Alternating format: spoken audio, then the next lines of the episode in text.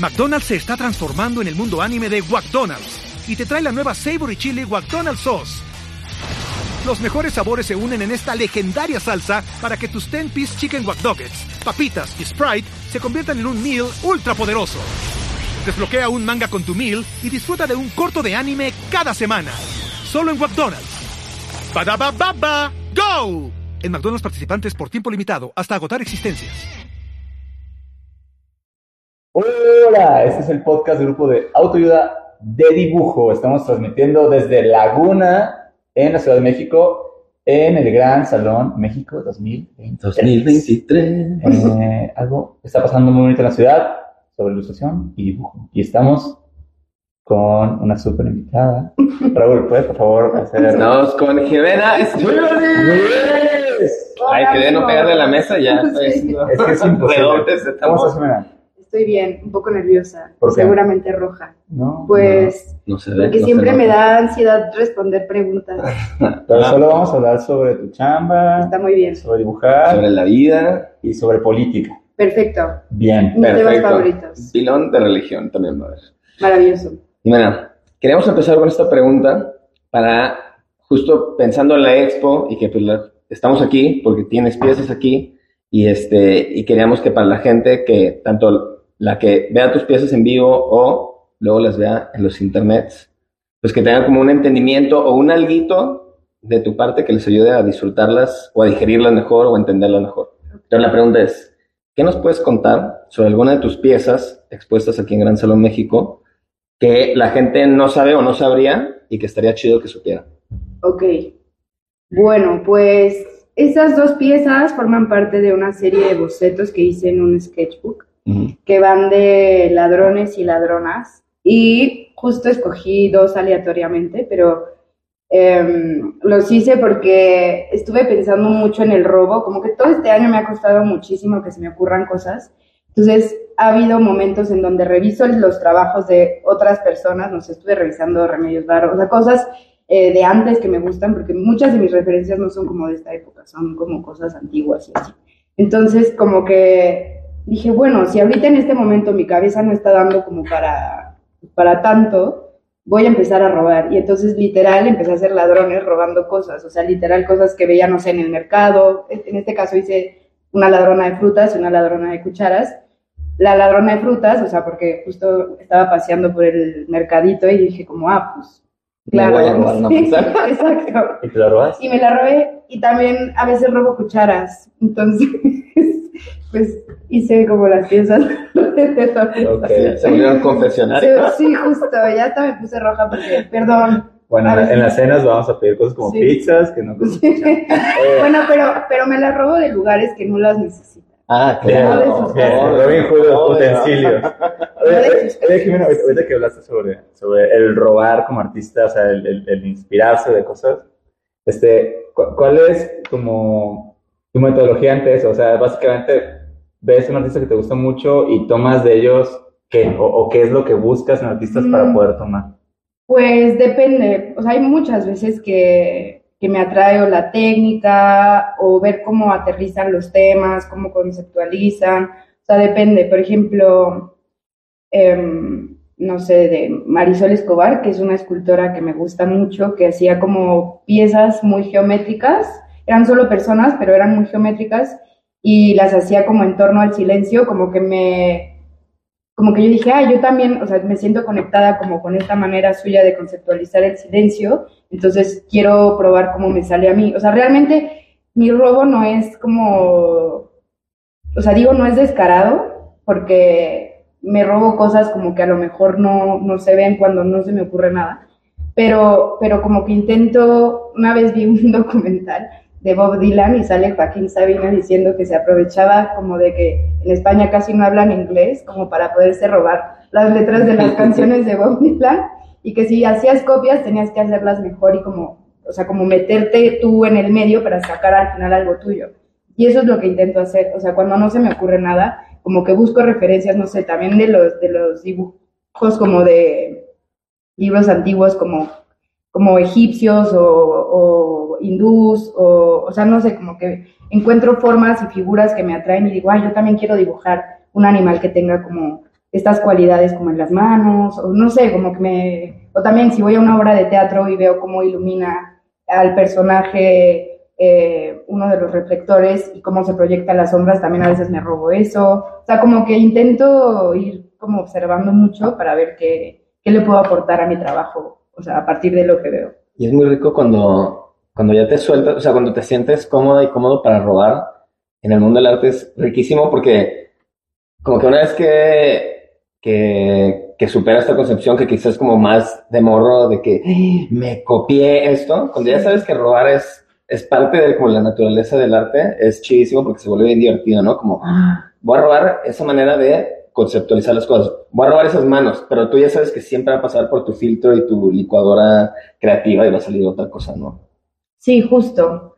Y al final como que mi, mi manera de robar no es como, ay, quiero ser como tal, o sea, Sí, es sí, más sí. bien como, quiero, o sea, como intentar ver a través de cómo ve él, como Claro. para que, ver qué me sale a mí. Sí, pero sabes que de todas formas vas a verlo como tú lo ves, ¿no? Exacto, O sea, no vas, a, no vas a robar su punto de O vista de sea, las cosas. al final sé que no puedo ser otra cosa que no soy yo, entonces eso, o sea, como que lo tengo entendido, pero me parece divertido como esto y, y justo esta serie que escogí de, de personajes fue como, ah, pues lo voy a exponer como porque me interesa que también conozcan esa parte de mí.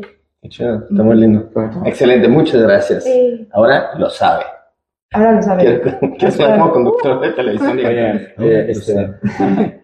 este, bueno, estamos acá en el, en el- en el Gran Salón y, y me gusta mucho que es de los, como de los pocos eventos, siento que, que se juntan nuevos ilustradores que están haciendo cosas como contemporáneas y les dan espacio de exposición y venta de obra, ¿no? O sea, como que luego hay muchos lugares que son como pues, conversatorios nada más o que son como lugares para hablar y crear comunidad, pero siento que aquí también fomenta pues que puedan vender su obra, ¿no? Sí. Que siento que me parece importante como no hay tantos espacios como tan bien constituidos. Este, ¿qué crees que es algo muy como necesario o importante para un ilustrador o artista que está por entrarle a este mundo, o sea, de, de pues, hacer obra y tratar de poner un lugar y tratar de que se venda? A ver, qué pregunta más difícil. Pues primero siento que, o sea, ser muy honesto con tu trabajo, eh, eso de no intentar ser otro, o sea, lo que dije, como saber cómo robar, como para tú generar como un lenguaje que le pueda traer como también a las personas, porque también siento que cada uno tiene un fin distinto, o sea, aquí habemos muchos ilustradores que venimos como de varios... eh, pues lugares, no sé, hay eh, editoriales, hay de repente gente que nada más pinta, hay gente que viene como nada más del área comercial. O sea, entonces siento, pero siento que hay un común denominador en que todos tienen un trabajo como muy propio y muy honesto. Entonces, por ahí esa es la primera. La otra es, por ejemplo, cuando yo entré la primera vez, pues estaba nerviosísima con cómo saber cobrar y así, o sea, el tema que seguramente han repetido en muchísimos episodios. Pero eso, como acercarse a alguien en quien tú confíes o que veas que, que medio le sabe y preguntarle, oye, ¿tú cómo consideras que debo empezar a cobrar mi trabajo? O sea, porque, pues no sé, obviamente conforme va pasando el tiempo y, se va conociendo más tu trabajo, pues va adquiriendo como también un, valor distinto. em, para ti y también para los demás, ¿no? O sea, como invertirle tiempo a una pieza, eh, como que va, va cambiando el- el costo también. Eh, ¿Qué otra cosa? Mm, pues no lo sé, puede ser como, pues perderle el miedo como a estar en, expuesto en lugares, o sea, yo siempre que expongo o siempre que estoy como hablando en público con, con ustedes, me pongo muy nerviosa porque es como, ok, yo siempre estoy de mi lado dibujando y nadie me ve. O sea, como lo que te estoy contando, te lo estoy contando sin que tú veas cómo te lo estoy contando. Pero cuando te lo expongo, o sea, esa pieza deja de ser mía y te estoy compartiendo mi punto de vista. Entonces, como que muchas personas que se me acercan luego a preguntarme que cómo le hago, es como, pues es que justo como ponerte en lugares en donde no siempre estás cómodo, ayuda muchísimo como a superar todas esas eh, limitantes que uno mismo se pone. Entonces, Gran Salón me ha ayudado mucho como a reafirmar que voy como por un buen camino. Obviamente no, no tiene nada que ver con, o sea, como mi camino y mi información, o sea, porque obviamente nunca dejamos como, o sea, no es como que lleguemos a un punto y digamos, ah, ya lo sabemos todo. O sea, como saber que no vas a estar preparado, eso también es muy importante. Saber que nunca vas a estar preparado o, que nunca vas a ser, o sea, como quieres ser cuando te empiecen a llegar las oportunidades, o sea, tienes que estar, o sea, como más bien eh, dispuesto a que lleguen en el momento en el que te lleguen y tú tomar la decisión de aventarte. O sea, eso. Bien, de hecho, ahora, ahora yo me siento difícil y respuesta excelente. Y alguna- digo, solo para retomar un poquito lo que mencionaste, este, ¿tienes alguna metodología de cómo, cómo evaluar tu trabajo? O sea, ¿cómo decides cuánto cuesta lo que cuesta tuyo cuando lo vendes? A veces. Ya te tarda. Se me olvidó el español. que digo que funciona un poco como estos doctores que trabajan como en consultorios de hospita- hospitales privados y que además tienen consultorios pequeñitos como en colonias pues, más populares. O sea, porque obviamente no le cobro, o sea, no, no, mi trabajo como que depende. O sea, hay cosas que me llenan el corazón que puedo no cobrar. Hay cosas que me llenan el cerebro que puedo no cobrar. Pero hay cosas que no me llenan el cerebro, pero me llenan el bolsillo que puedo cobrar. Entonces creo que ¿Qué va a llenar hoy? para empezar exacto. ¿Qué vayan a O sea, como que por ahí es una de las maneras en las que evalúo. sí, ¿no? sí, o sea, como que también me la voy a pasar haciendo las cosas. Y también, eh, pues sí, también, por, por ejemplo, casi siempre pongo rangos de precios, como de, ok, para un trabajo así, yo, de, no sé, de mil pesos a diez mil pesos me siento bien pagada. O sea, tú, ¿qué presupuesto tienes? Y ya, como que el cliente decide en ese precio que yo me siento bien pagada, cuánto puede pagar. Y, y le, pero le decretas de que, ah, podría de aquí a aquí y que él... O sea, Sí, o sea, por ejemplo, me ha, me ha pasado con portadas de libros, o sea, hay, hay editoriales como eh, que no son mexicanas, que me han pagado pues muy bien por, por portadas de libro y aquí a veces pues te pueden dar dos mil pesos.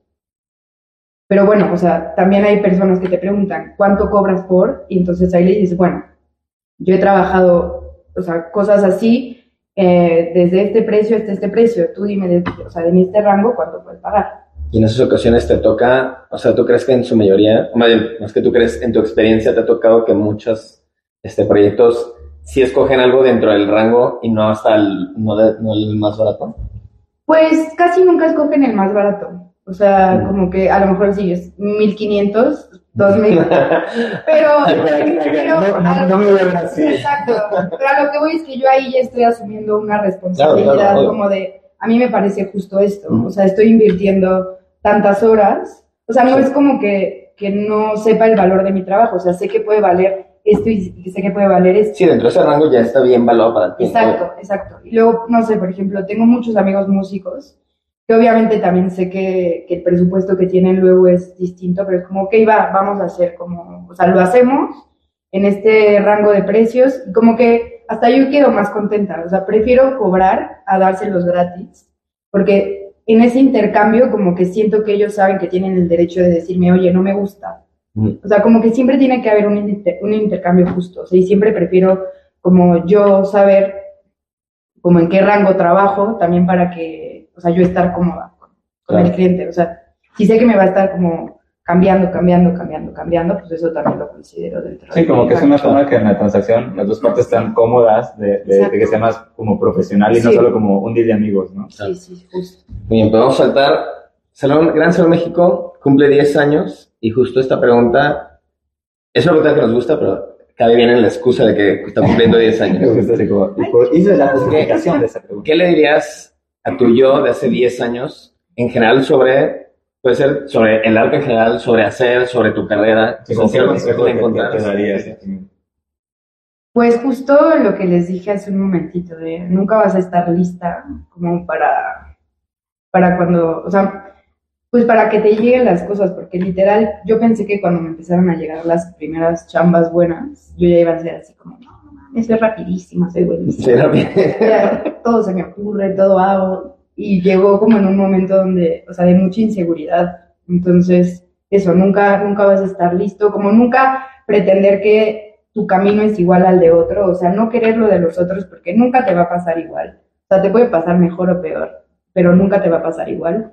Entonces, como enfocarte como en tu chamba, enfo- enfocarte en tu meta, o sea, si, si lo que quieres es que tu trabajo sea visto ahorita, ¿qué tienes que hacer para que sea visto ahorita? Pero, o sea, por ejemplo, yo eh, como que prefiero ir evolucionando. O sea, creo que tengo muy clara mi meta desde hace 10 años, que era como, ok, a lo mejor mi estilo siempre se va, o sea, va como mutando, pero creo que, eh, o sea, como viéndolo de hace 10 años ahora, como que imaginaba que no era posible como ser tan versátil como he logrado ser ahorita, entonces yo le hubiera dicho a esta Jimena como, déjate ir y, y haz lo que se te dé la gana. Oh, Eso. bien. Jimenita de los 10 años lo aprecia. Siento que he aprendido mucho en estos minutos. Este, Jimena, muchas gracias. Muchas gracias. Admiramos tu Eh, trabajo, luego haces. controversia. Nada. Era solo, era solo el susto. Sí, bueno, justo, ya. Bueno, muchas gracias. Gracias. Adiós. Adiós. With the Lucky Land slots, you can get lucky just about anywhere. This is your captain speaking. Uh, we've got clear runway and the weather's fine, but we're just going to circle up here a while and uh, get lucky. No, no, nothing like that. It's just these cash prizes add up quick. So I suggest you sit back, keep your tray table upright, and start getting lucky. Play for free at LuckyLandSlots.com. Are you feeling lucky? No purchase necessary. Void where prohibited by law. 18 plus terms and conditions apply. See website for details.